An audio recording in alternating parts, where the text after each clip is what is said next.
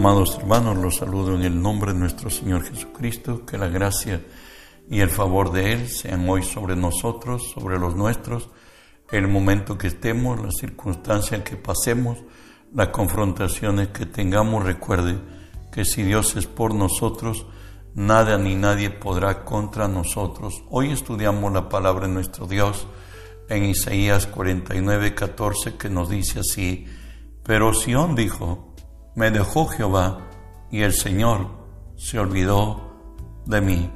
Son las interrogantes, la lamentación de alguien que confió que Dios habría de bendecirlo, pero sin embargo el pedido no le alcanza todavía.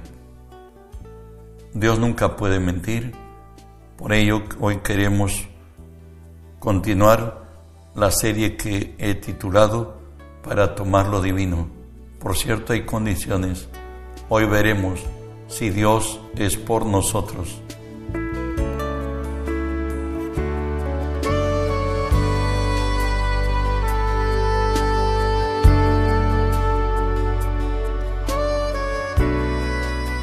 Moisés, el libertador de Israel, Dios lo sacó a su pueblo con grandes señales y prodigios, de tal manera que el mar se dividió. Israel pasó por medio del mar en seco, pero ahora al otro lado está Moisés, creo yo, turbado, y le pregunta a Dios, tú dices que yo he hallado gracia ante tus ojos, pero hasta ahora le dice, no me has dicho con quién irá conmigo. La respuesta de Dios para ti también y para mí es esta, cualquiera sea el momento y circunstancia que estemos.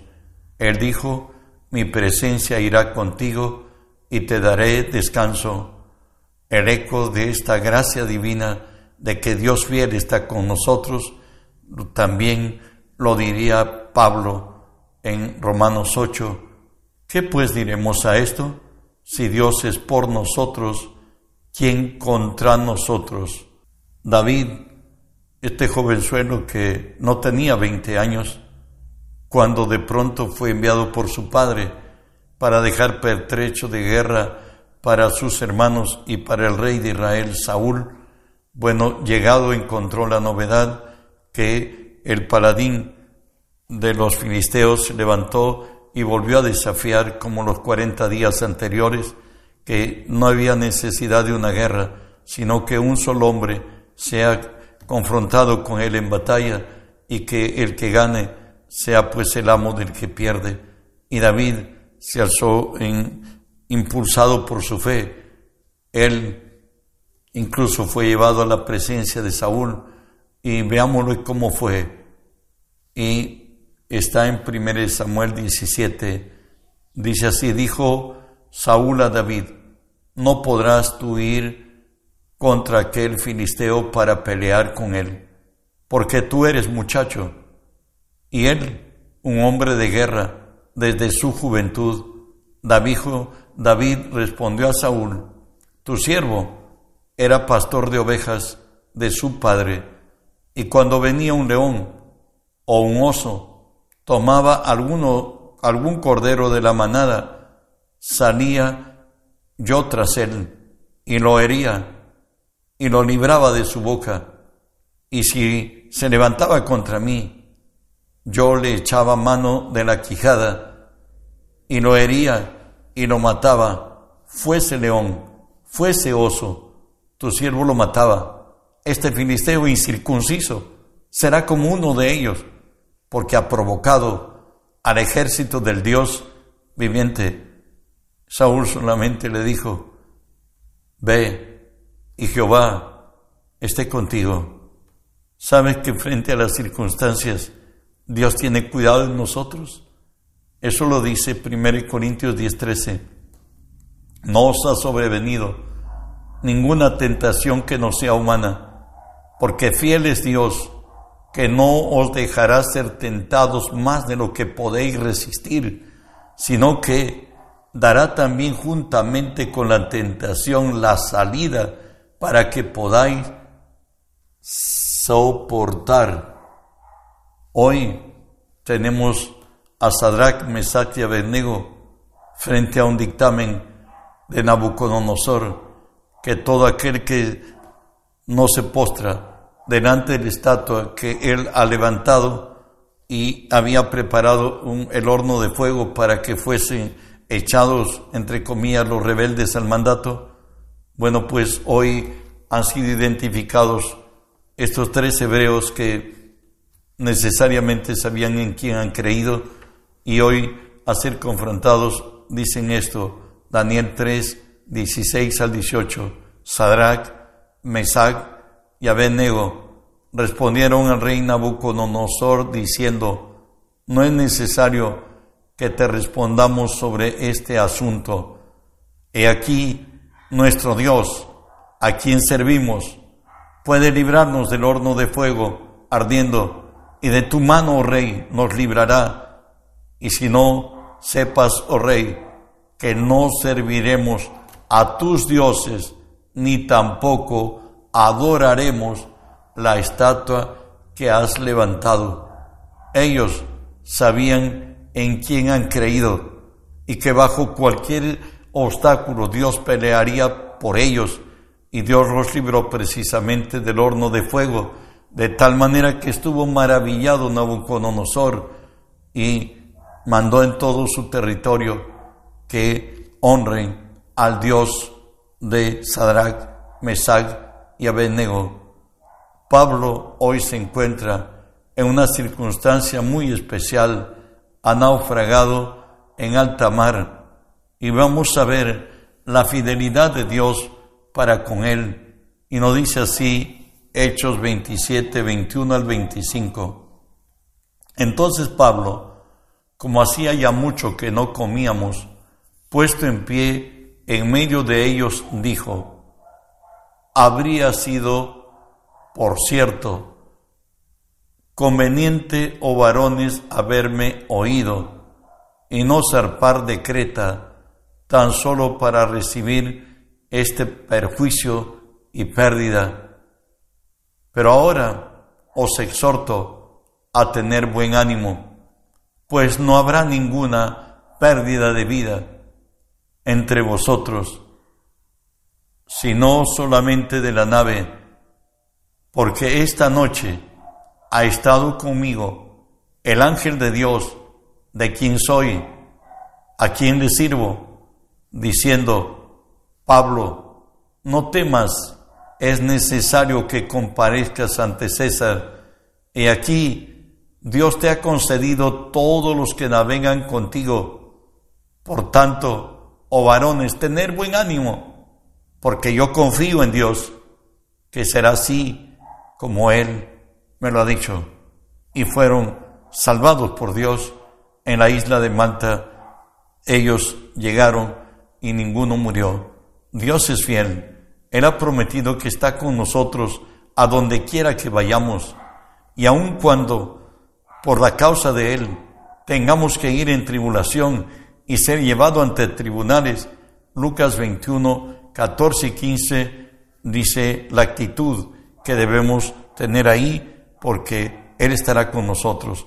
Dice, proponed en vuestros corazones no pensar antes cómo debéis de responder en vuestra defensa, porque yo os daré palabra y sabiduría, la cual no podrán resistir ni contradecir todos los que se opongan.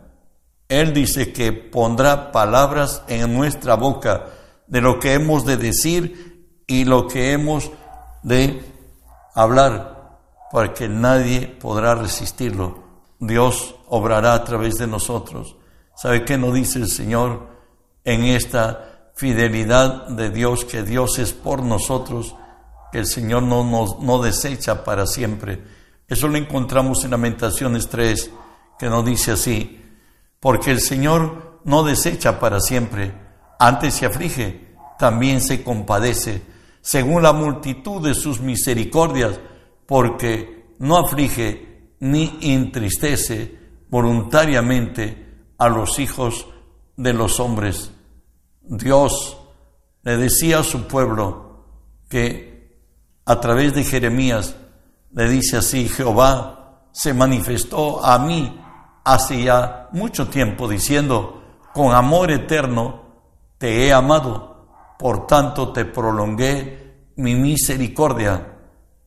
Dios es Padre que nos disciplina, pero Dios no nos destruye. Y por eso es que Dios le dice así a Efraín y a Israel la actitud de Dios que tiene para con su pueblo cuando es menester ser disciplinado.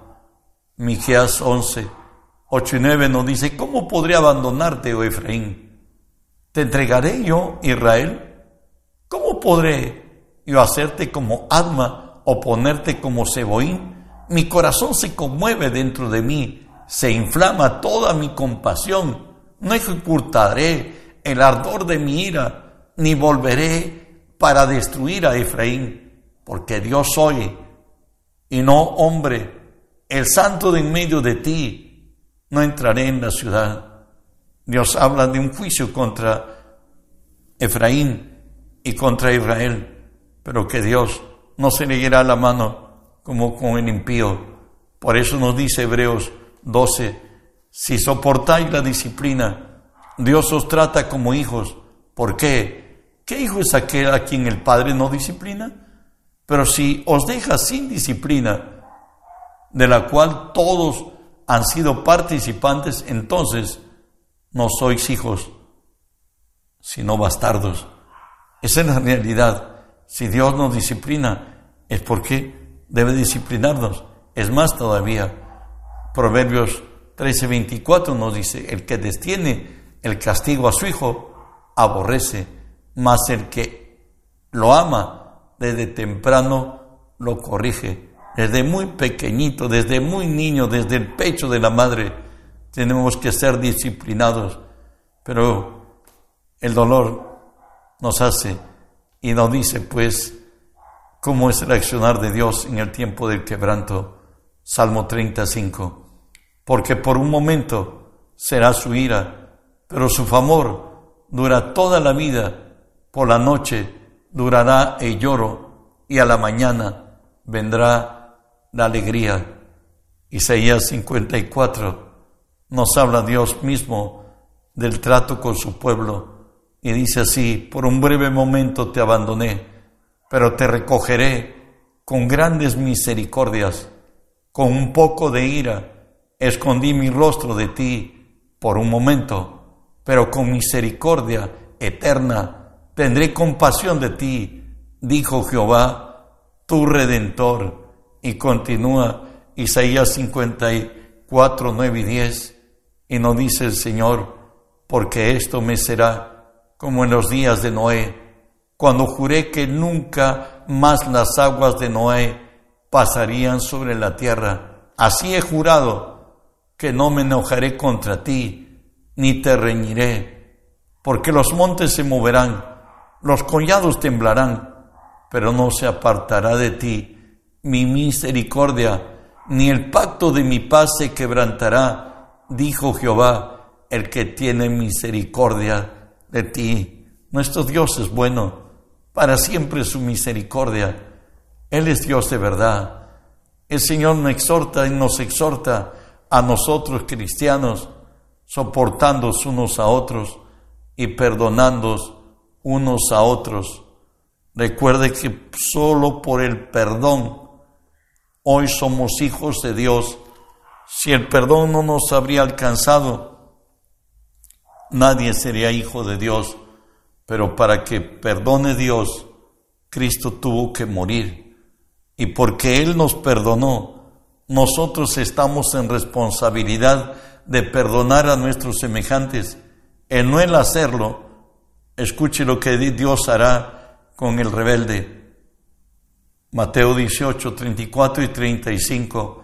Entonces su señor enojado le entregó a sus verdugos hasta que pagase todo lo que le debía. Así también mi Padre Celestial hará con vosotros si no perdonáis de todo corazón cada uno a su hermano sus ofensas. Pero el hombre tiene voluntad aun cuando seamos cristianos. ¿Y qué pasa? como nos dice el Salmo 109, amó la maldición y ésta le sobrevino y no quiso la bendición y ésta se alejó de él. Si nosotros no queremos perdonar lo que hoy condenamos, mañana será parte en nuestras vidas, como lo deja decir Romanos 2.1, por lo cual eres inexcusable, hombre, quien quiera que seas tú, que juzgas a otro, en lo que juzgas a otro, te condenas a ti mismo. En la convivencia de cristianos nos dice la palabra de Dios en primera de Pedro 3, 9 y 10, no devolviendo mal por mal, ni maldición por maldición, sino bendiciendo, sabiendo que fuisteis llamados para que heredaseis bendición. Dios nos pide que nosotros perdonemos bendigamos por la ley de la siembra y la cosecha todo lo que nosotros no queremos perdonar, también lo malo va a venir a nosotros. Por eso seguimos hoy. En Colosenses 3 nos dice el Señor, soportándoos los unos a los otros y perdonándoos los unos a los otros, si tuviere alguno queja contra otro, de la manera que Cristo os perdonó, así también hacerlo vosotros sobre todas las cosas, vestidos de amor, es el vínculo perfecto, y la paz de Dios gobierne vuestros corazones, a la cual asimismo fuisteis llamados en un solo cuerpo, y sed agradecidos. Dice el Señor, que nuestro enojo no sea hasta la puesta del sol, ni demos lugar al diablo Además de esto, nos dice, no juzguéis para que no seáis juzgados. Mateo 7, del 1 al 5 nos exhorta en ello, porque con el juicio con que juzgáis, seréis juzgados, y con la medida con que medís, os serán medidos.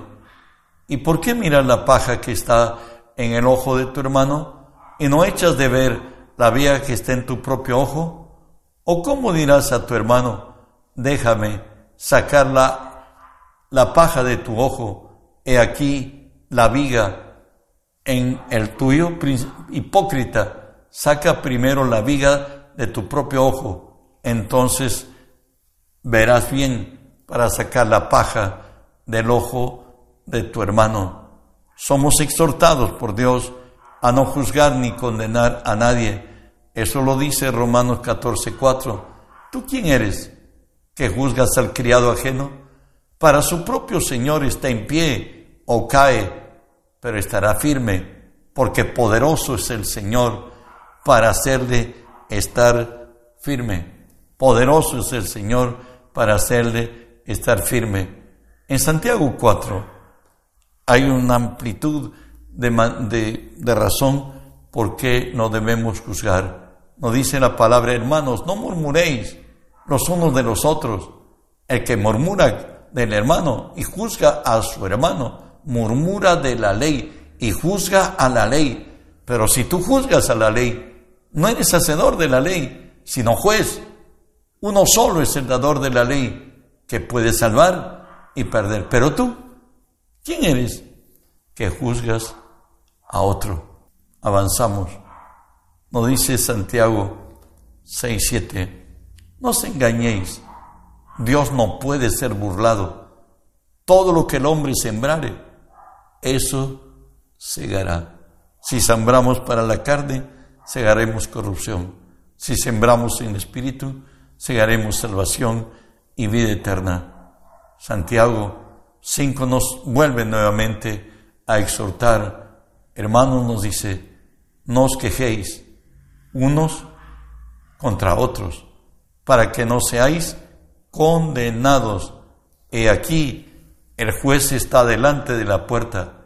Hermanos míos, tomad como ejemplo de aflicción y de paciencia a los profetas que hablaron en el nombre del Señor. He aquí que tenemos por bien aventurados a los que sufren. ¿Habéis oído de la paciencia de Job? ¿Habéis visto el fin del Señor, que el Señor es muy misericordioso y compasivo. El Señor es muy misericordioso y compasivo. Y terminamos leyendo Marcos 6:38. Dad y se os dará medida buena, apretada, remecida y rebosando, darán en vuestro regazo, porque con la misma medida con que medís, os volverán a medir. Jesús nos dijo que todo lo que querramos que los hombres hagan con nosotros, nosotros debemos hacerlo primero con ellos. Todos deseamos ser aceptados, ser amados, ser tenidos en cuenta. Hagámoslo ello. Y como nadie queremos que nos juzguen, nos condenen o hablen mal de nosotros, también desistamos de hacerlo con nuestros prójimos, porque todo lo que el hombre siembra, eso cosechará. Que Dios añada bendiciones de su gracia a tu vida, recordando lo que nos dice Jeremías 4:3, porque así dice Jehová a todo varón de Judá y de Israel, harad para vosotros y no sembréis entre espinos. Ocúpate en tu propia vida, exígete a ser mejor cristiano, no esperes que todos lo sean, tú sé el ejemplo primero. Que las bendiciones del cielo te, te alcance. Recuerda de reenviar el mensaje, que el mundo entero sea lleno del conocimiento de Dios, como las aguas cubren la mar. Bendiciones.